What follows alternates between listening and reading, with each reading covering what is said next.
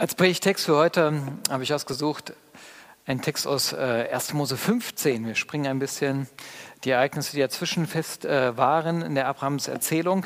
Vom letzten Mal bis heute haben wir gestern angerissen.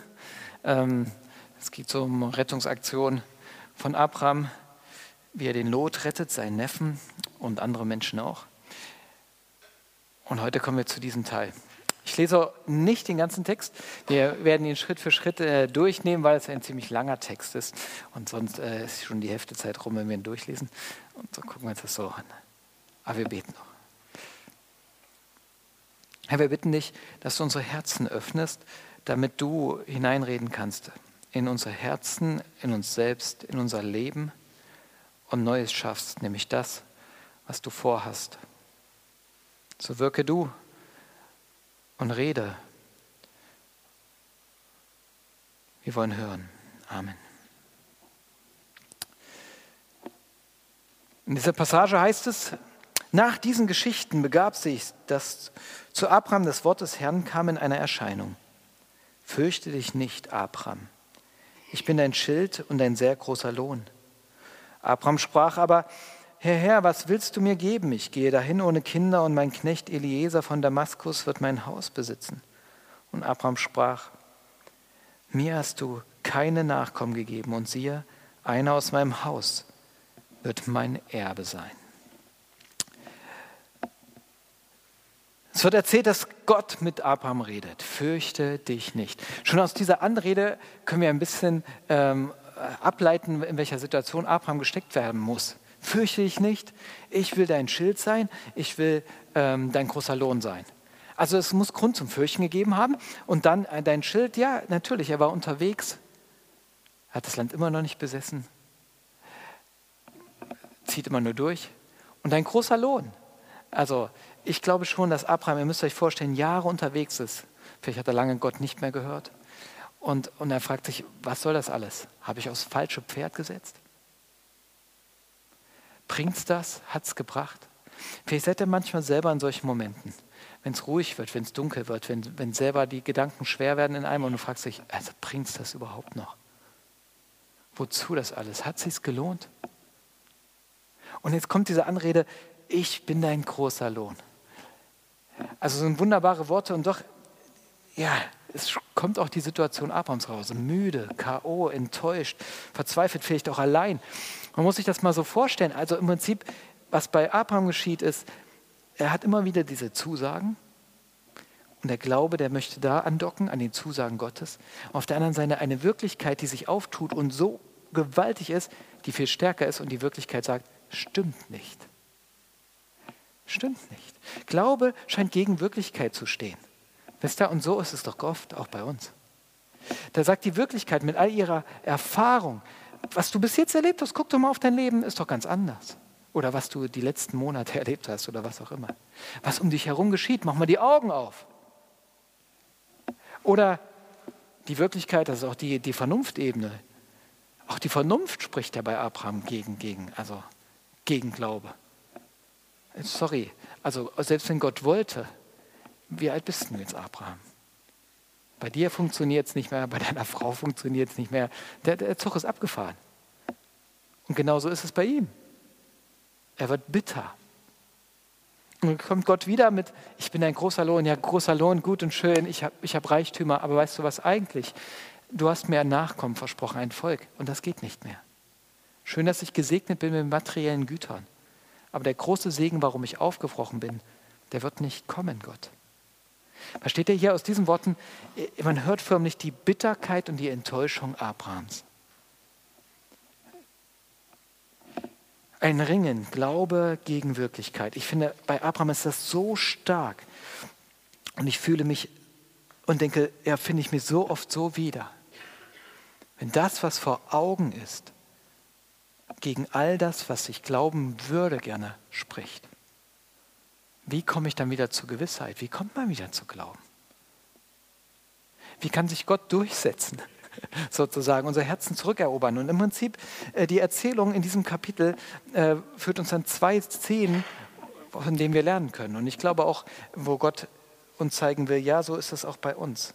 Abraham wird als Vater des Glaubens bezeichnet. Und ich glaube, dieses ist eigentlich das Kernkapitel, also einer der wichtigen Kapitel in der Abrahams Erzählung, die darauf gehen und die uns zeigen, wie es wieder zur Glaubensgewissheit kommen kann.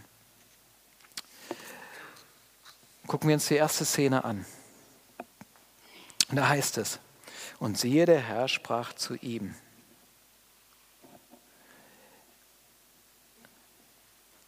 Er soll nicht dein Erbe sein, sondern der von deinem Liebe kommen wird, der soll dein Erbe sein. Vom Leibe kommen soll, der soll dein Erbe sein. Und er hieß hinausgehen und sprach, siege in Himmel und zähle die Sterne. Kannst du sie zählen? Und sprach zu ihm, so zahlreich sollen deine Nachkommen sein. Abraham glaubte dem Herrn und das rechnete ihm zur Gerechtigkeit. Abraham glaubte Gott. Als erstes beginnt diese Passage mit, und siehe, der Herr sprach. Er hatte die ganze Zeit geredet und als ob der Erzähler nochmal darauf hinweisen will, gucke mal, jetzt kommt nochmal ein gewaltiges Reden. Siehe, Gott redet. Er soll nicht dein Erbe sein, sondern der, der vom Leiben Leibe kommt, wirklich. Das ist das Erste, was mich fasziniert. Gott redet. In einem wunderschönen Zitat, das ich gefunden habe von Helmut Frey, da sagt er selber, setzte die Wirklichkeit sich gegen die Verheißung und schien stärker als Gottes Plan, so ist Gott noch größer und setzt sein Wort wieder die Wirklichkeit. Das ist eine wunderschöne Formulierung, aber so macht das Gott. Manchmal ist die Wirklichkeit, die unser Herz einnehmen will, unsere Perspektive und alles ja, so umstellen und dann kommt auf einmal das Wort Gottes und setzt sich wieder gegen. Sagt, nee. Gott argumentiert hier nicht, ne? er begründet nicht, er erklärt nicht, das tut er nicht. Er sagt nur noch mal ein gewaltiges Nein, so wird es nicht sein. Und er erklärt, deine Nachkommen wollen von deinem Leib kommen. Du wirst selber Kinder haben. Oder ein Kind. Wir wissen nicht genau, er sagt aber, das kommt von dir, der Nachkomme. Punkt. Das ist das Erste, was er tut, er redet. Und man hat das Gefühl, dass die Seele Abrahams jetzt zum Kampfplatz wirkt. Wort Gottes gegen Wirklichkeit. Und man weiß noch nicht so genau, wie es ausgeht. Aber er stellt einfach mit einem gewaltigen Wort Gott sich diesem entgegen. Und dann ähm, keine weiteren Diskussionen, keine Erklärung. Und dann führt er ihn ins Freie. Ich, ich mag das. Also ja, weiß nicht warum, aber er führt ihn, er sagt, jetzt geh mal raus aus deiner Hütte, deinem Zelt, also er wird nicht in der Hütte sein, aber in dem Zelt, unter den Sternenhimmel. Und wer, wer, das von euch schon mal gemacht hat, der weiß, irgendwas geschieht mit uns, wenn wir uns ab in die Natur begeben.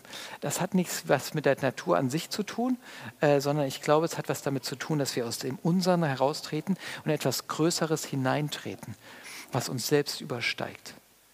Und das ist der Sternenhimmel, kann so etwas sein. Gott richtet sozusagen seinen Blick auf, lässt sie nach oben schauen, sagt, jetzt zähl mal, schafft er nicht. Okay, übersteigt ihn. Und da wird ihm klar, okay, ich bin klein, du bist größer.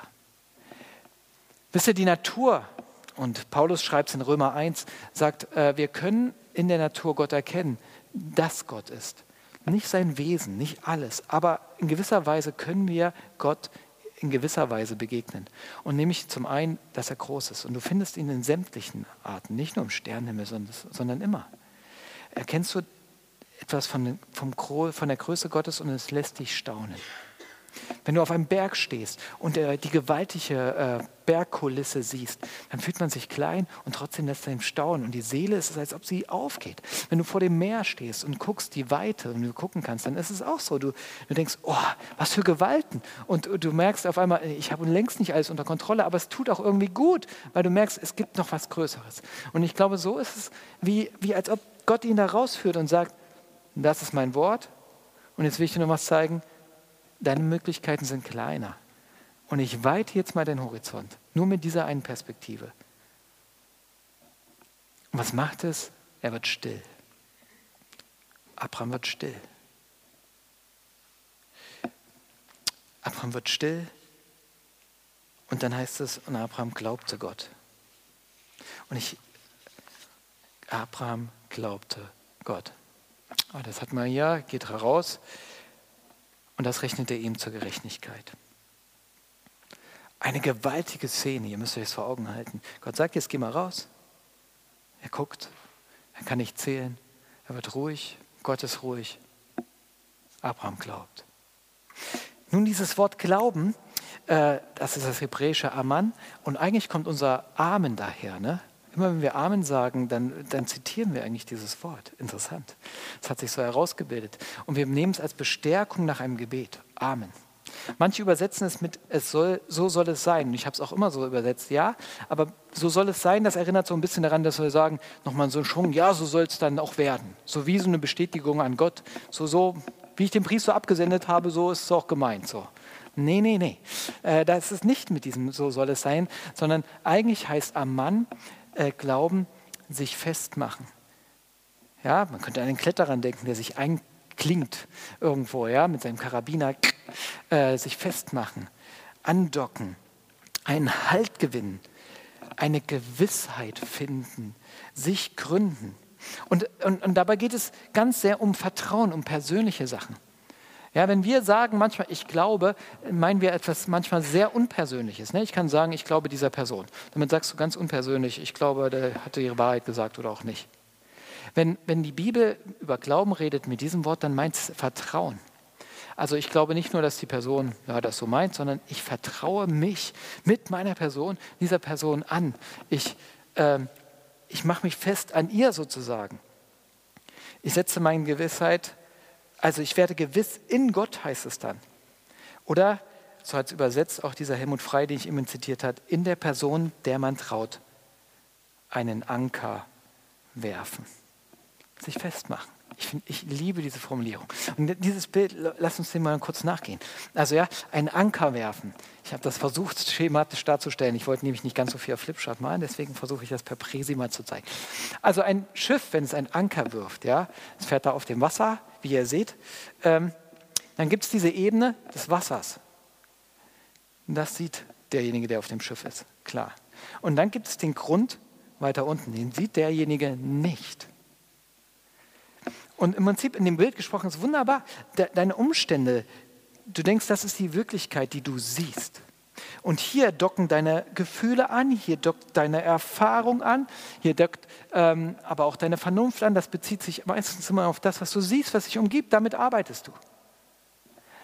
Aber eigentlich ist das ja, was die Bibel immer sagt. Es gibt noch einen tieferen Grund, eine wirkliche, eine Wirklichkeit hinter der Wirklichkeit, die viel stärker ist und die, die ist real. Und äh, die heißt Gott. Und hier ist es das Wort Gottes, das kommt. Und, und im Prinzip heißt hier, dass und Gott und Abraham glaubte, er wirft einen Anker wie durch die Umstände, durch das, was er sieht, und dockt zu, in diesem Wort Gottes an. Und sagt, da mache ich mich fest. An diesem Wort will ich mich festhalten. Und nicht das andere. Nun ist es so bei einem Anker, du siehst nicht, wo du deinen Anker reinwirfst. Das ist halt so beim Schifffahren. Ja, du kannst vielleicht hören, wer so Echolot, ne, ist total cooles Bild. Echolot, das hört im Prinzip also, ne, und damit ertasten wir das. Ich finde, ich liebe das auf geistlicher Ebene. Die, die, die Bibel redet immer vom Hören. Wenn es um, um Gott geht, um das Hören. Wir sehen ihn nicht. Der Glaube kommt aus dem Hören. Also total spannend. Und er sagt hier, höre auf das Wort. Und das ist wirklich. Deswegen liebe ich das Bild des Ankers. Und dann machst du einen Anker nie in dir fest, immer in dem, was außerhalb von dir ist. Habt ihr schon mal ein Schiff gesehen, was sich selber an sich selbst festmacht? Dann denkst du, ja, ja. Dumme Idee. Ja, ich habe meinen Anker festgemacht. Hinten auf der anderen Seite des Schiffs. Ja, gut. Das wird dir helfen, anstatt dort zu bleiben. Ja, aber so sind wir, Leute. So machen wir das geistlich. Wir werfen Anker oft in uns und meinen dadurch Gewissheit zu erlangen. Das ist aber nicht der Weg der Bibel. Und da liegen auch Christen oft Lüge auf. Wir immer wieder kommen da rein, weil unsere Gesellschaft so tickt. Sei es über die Vernunft, dass wir sagen, hey, das vernünftig ist, da werfe ich meinen Anker rein. Die Vernunft spricht aber auch manchmal gegen dem, wie bei Abraham, von dem und kann nicht alles ergreifen. Nicht alles, was ich erdenken kann, heißt, dass es deswegen auch ja, das Ultimatum ist oder das ist, was Gott ist oder das, was Gott möchte. Nicht, dass immer was vernünftig ist und für mich auch am vernünftigsten wirkt, ist immer das, was, was, was geschickt ist und was gut ist. Das ist so.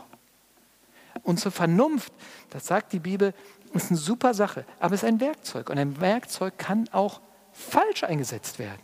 Du kannst mit einem Hammer wunderschön etwas arbeiten, kannst aber auch jemanden deinen Kopf damit einschlagen. Und das geht auch mit der Vernunft.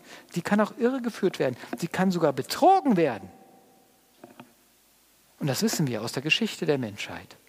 Wir können sogar denkende Wesen total alle, mehrere sogar in die falsche Richtung gelenkt werden. Deswegen ist es nicht der festeste Anker, nicht die besteste Methode. Oder Gefühl, das begegnet mir noch stärker. Sogar Beobachtungen, sogar ähm, Forschungen äh, zeigen, dass, die, die, dass wir mittlerweile viel mehr, Vernunft, das war eigentlich mal, mittlerweile entscheiden wir, und gerade die jüngeren Leute, intuitiv, nach Gefühl. Geht immer weniger darum, ob was sinnvoll ist oder nicht, sondern wie es, wie es sich anfühlt. Fühlt es sich richtig an? Gut für mich? Und dann ist die Wahrheit, dann ist der richtige Weg. Und so sind wir doch auch. Wir sagen, ja, da habe ich Frieden drüber oder nicht. Und, und nein, das ist nicht Glaube. Glaube wirft nicht seinen Anker in dem, was du gerade fühlst oder denkst, sondern in das Wort. Abraham glaubte Gott. Abraham glaubte nicht in das, was er in sich spürte. Versteht ihr? Super Bild. Um es zu zeigen, wenn du gewiss werden willst, dann nicht in dir, dann wirf nicht Anker in dir. Er wirft Anker sozusagen außerhalb von sich in, in das Wort, das von außen an ihn ergeht, in Gott. Und die Wirkung ist, es wird ruhig. Abraham und Gott schweigend in der Stille. Und dann heißt es, und Gott rechnete ihm das zur Gerechtigkeit. Man könnte auch sagen, äh, in Gottes Augen ist Abraham wieder zurechtgerückt worden. Es wird ruhig in Abraham. Das macht ein Anker. Wisst ihr, das Meer kann noch toben und der Wind. Und trotzdem wird das Schiff gehalten. Weil es woanders ist, in dem was ruhig ist. Ein wunderschönes Bild. Abraham, Gott, der Sternenhimmel. Keiner was muss er sagen, wie, wie Freunde, die da stehen. Die Seele ist ruhig geworden.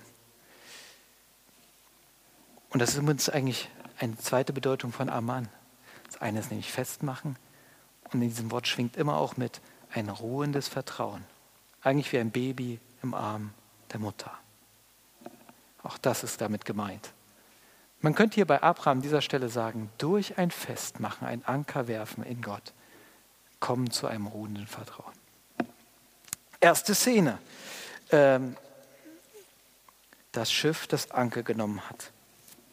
Praktisch kann das für uns heißen, wenn dir Worte begegnen von Gott, also erstmal ist gut, Worte aufzunehmen, äh, überhaupt sie zu hören und dann, jeder von uns hat Worte, der weiß, die haben mich mal angesprochen oder sprechen mich an. Lernt sie auswendig und werft bewusst euren Anker sozusagen rein. Das heißt, Glauben darauf zu setzen, und ja, das will ich glauben. Auch gegen das, was ich gerade vielleicht erfahre. Darauf will ich mich verlassen. Das ist Wirklichkeit. Da mache ich mich rein fest. Kommen wir zur zweiten Szene. Denn die Frage ist, ja, was ist, wenn mein Anker nicht so fest ist? Wenn was, was ist, wenn das Seil dünn ist? Was ist, wenn das Seil droht zu reißen? Wenn ich weiß, theoretisch ist da unten ein Boden. Und ja, ich glaube auch, dass Gott recht hat und dass er treu ist hier, aber ich, ich dringe da nicht durch zu ihm. Kann ja auch sein, ne? Was ist, wenn diese Strippe droht zu reißen? Und, ähm, und da kommen wir zur zweiten Szene. Wir wissen nicht genau, ob sie sich unmittelbar anschließt. Kann sein, dass Gott hier weiterredet. Gleich werdet ihr merken, äh, es wird dann, es wird dämmerig. Eben hat er noch Nachthimmel, dann wird es dämmerig. Das heißt, es, es ist Zeit vergangen. Es muss mindestens ein Tag dazwischen liegen. Vielleicht sind es auch mehrere Tage und sind zwei unterschiedliche Szenen hintereinander. Aber sie gehören irgendwie zusammen. Und wir lesen, und er sprach zu ihm, Gott sprach zu Abraham, ich bin der Herr, der dich aus Ur in Chaldea geführt hat, auf dass ich dir dies Land zu besitzen gebe.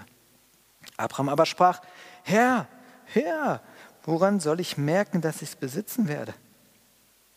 Und Gott sprach zu ihm, bringe mir eine dreijährige Kuh, eine dreijährige Ziege, einen dreijährigen Widder, eine Turteltaube und eine andere Taube.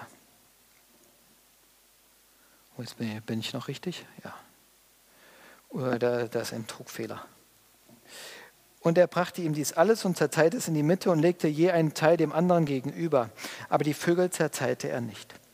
Und die Raubvögel stießen hernieder auf die Stücke, aber Abraham scheuchte sie davon. Als nun die Sonne unterging, fiel ein tiefer Schlaf auf Abraham und siehe, Schrecken und große Finsternis überfiel ihn. Jetzt tut Gott noch etwas.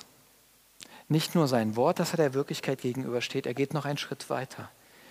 Er geht einen Bund mit Abraham ein.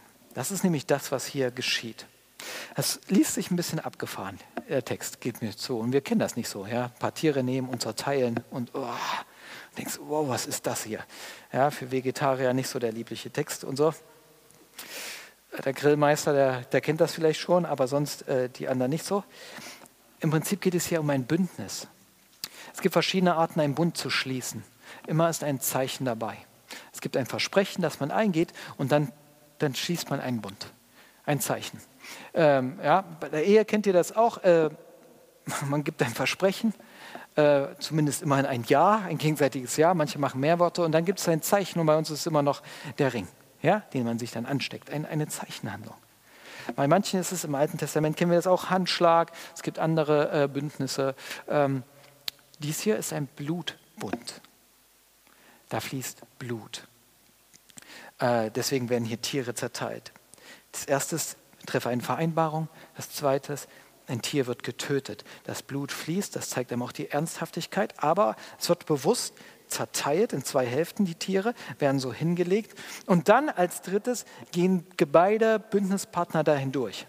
Ja, sie ziehen durch die Tiere und das ist sozusagen die Zeichenhandlung, die dann besagt, äh, voll abgefahren, ähm, besagt, derjenige, der das bricht, dessen Blut soll genauso fließen wie das Blut dieser Tiere. Also so ernst ist es uns. Der diesen Bund bricht, der soll auch gebrochen werden, sozusagen. So, dann kommt dieses Blut sozusagen über uns. Ähm, möge mein Blut so vergossen werden wie das der Tiere, wenn ich die Bedingungen des Vertrages nicht erfülle. Gewaltig, ne? Wir lesen dann weiter, dass Abraham in ein Schlaf fällt. Es wird dunkel. Das ist eine andere Passage, die, die, die, die lassen wir jetzt kurz aus. Im Prinzip darf er im Prinzip jetzt etwas von der Geschichte schauen. Ist auch super spannend. Gott erklärt ihm, du hast noch nicht das Land, weil die Zeit ist noch nicht da. Äh, ich richte nicht, also ich besetze nämlich nicht einfach ein Land, sondern Gerichtshandeln und Besetzen, das geht immer in einem. Er erklärt sogar, was, äh, dass das Volk nach Ägypten muss und all sowas. Aber wir lesen weiter, wie es mit dem Bund geht. Denn jetzt geschieht etwas ganz Besonderes.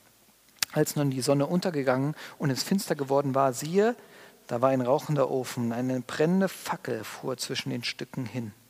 An dem Tage schloss der Herr einen Bund mit Abraham und sprach, Deinen Nachkommen gebe ich das Land, von dem Strom Ägyptens an bis an den Strom, den Euphrat.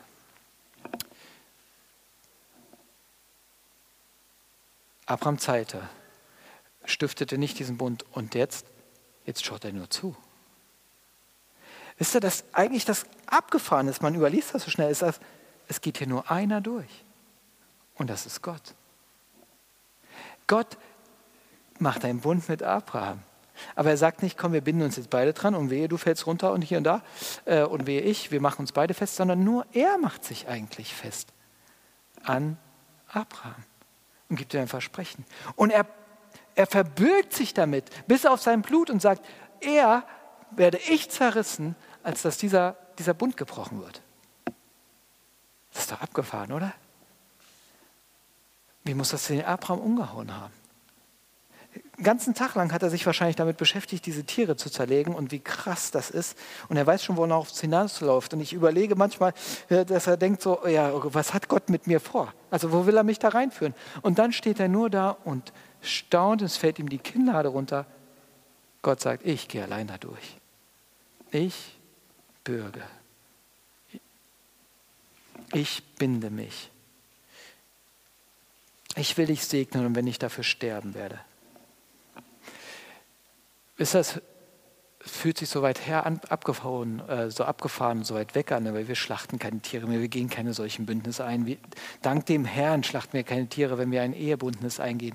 Also ja, das wäre auch nicht so schön bei einer Hochzeit, wenn wir da durch tote Tiere marschieren würden. Aber, aber, aber er hat sich schlachten lassen, das ist das Abgefahrene und das sehen wir als Christen. Wisst ihr, das bewegt mich als Jesus starb, im Prinzip geht da Gott auch einen Bund ein. Und er sagt, hier gehe ich durch und ich bürge dafür, aber nicht nur das, ich, ich trage sogar die Strafe, ich trage die Konsequenz des gebrochenen Bundes sozusagen, äh, nämlich den du gebrochen hast. Auch die Seite, ich nehme beides. Also ich nehme das Versprechen, ich gebe das Versprechen, aber ich, ich nehme auch äh, sozusagen die Strafe, die, die Konsequenz von dem, der Zerbrochenheit des Bundes auf mich in einem. Das ist das, was am Kreuz geschieht. Ein Gott, der sich zerreißen ließ, abschlachten ließ, da geblieben ist und damit einen Bund gesiegelt hat. Und damit, damit, wisst ihr, macht er den Bund, indem er die Strafe schon vorwegnimmt, macht er ihn bedingungslos. Was willst du denn tun gegen diesen Bund? Selbst wenn du ihn brichst, sagt er ja. Aber ich habe mich schon starten lassen, versteht ihr? Dieser Bund kann ja gar nicht mehr gebrochen werden, weil die Konsequenz des Bruchs schon getragen worden ist. Und so ist Gott. Im Prinzip macht er wirft er äh, hier in diesem Abraham-Bund, er wirft nicht nur einen, Bund, äh, einen, einen, Blick auf den Bund, der dann am Sinai geschieht, deswegen das mit dem Ofen und dem Qualm und hier und da, ich glaube schon, dass ein Hinweis ist auf den Sinai-Bund später, sondern er wirft im Prinzip einen Bund auf den, den er mit den ganzen Menschen mal machen will, um die ganze Menschheit zu segnen und sagt, hier das, was ich in Abraham begonnen habe, das wird gipfeln in dem ein, der sich selber hingeben wird, nämlich ich selbst. Dann wird das geschehen, wo ich hier schon gesagt habe, dafür bürge ich dass ich mich zerreißen lasse. Praktisch heißt das, Leute, wir können nicht nur einen Anker setzen in seinem Wort, sondern auch in diesen Bund, den er geschlossen hat in Jesus. Und das am Kreuz. Und ganz konsequent kann das bedeuten, dass wir uns daran erinnern. Ich habe mir überlegt, wie mache ich das beim Ehebund? Wenn ich mich an die Liebe meiner Frau erinnere, man kann sich Texte lesen, man kann Worte lesen natürlich, die die, die Person einem geschrieben hat. Und das, lass uns das in der Passionszeit wieder machen. Bewusst Texte aus der Passionserzählung leben und diese, dieses Zerreißen lassen Gottes nachzugehen, wirken zu lassen, zu staunen, stillschweigen wie Abraham, anzuschauen. Aber noch mehr. Ähm, bei jeder Hochzeit haben wir eine dingliche Sache und wir tragen sie mit uns rum, äh, weil es total das gute Zeichen ist. Ich kann mich daran erinnern zu sagen, selbst wenn ich es gerade nicht fühle, oder vielleicht gerade wenn ich es auch nicht mal denken will, aber dieser Bund ist geschlossen, der ist fest und ich habe es bei mir. So hat Jesus auch etwas mitgegeben, nämlich das Abendmahl. Eine Sache zum Anfassen, so gesagt habe, ja. Und wir haben vorhin den Text gehört. Dieses Blut ist der neue Bund in meinem Blut ein Bund in meinem Blut, das, ja, der dadurch besteht, dass dieses Blut geflossen ist. Das, was sich so makaber anhört, zeigt eigentlich, ja, ich habe mich zerreißen lassen. Versteht ihr? Und das sollt ihr immer wieder dinglich haben, in der Hand haben, damit ihr gewiss werdet, egal wie eure Umstände sind, egal wie das Meer tobt. Und im Prinzip ist das, was nämlich hier geschieht, und ich, deswegen meine ich, die beiden Texte gehören zusammen. Der erste Passage zeigt, wie, wie Abraham glaubte, sie einen Anker wirft in Gott. Aber im Prinzip, was hier geschieht, ist, es ist, als ob der Grund einen Anker nach oben wirft. Der Grund, Gott selbst bindet sich an seinen Abraham. Und das ist Grund, dass der Glauben gewiss werden kann. Wenn ich aufs Kreuz schaue, dann darf, sehe ich, wie, wie ein Gott einen Anker wirft zu seinem Menschen, egal wie weit du wegläufst. Ich docke bei dir an. Und so ist es ein gegenseitiges Halten. Glaube doch daran an, dass er, ich weiß, er, er macht sich fest an mir und er hat sich dafür gebürgt und er hat sich dafür, er hat sich dafür verletzen lassen, abschlachten lassen.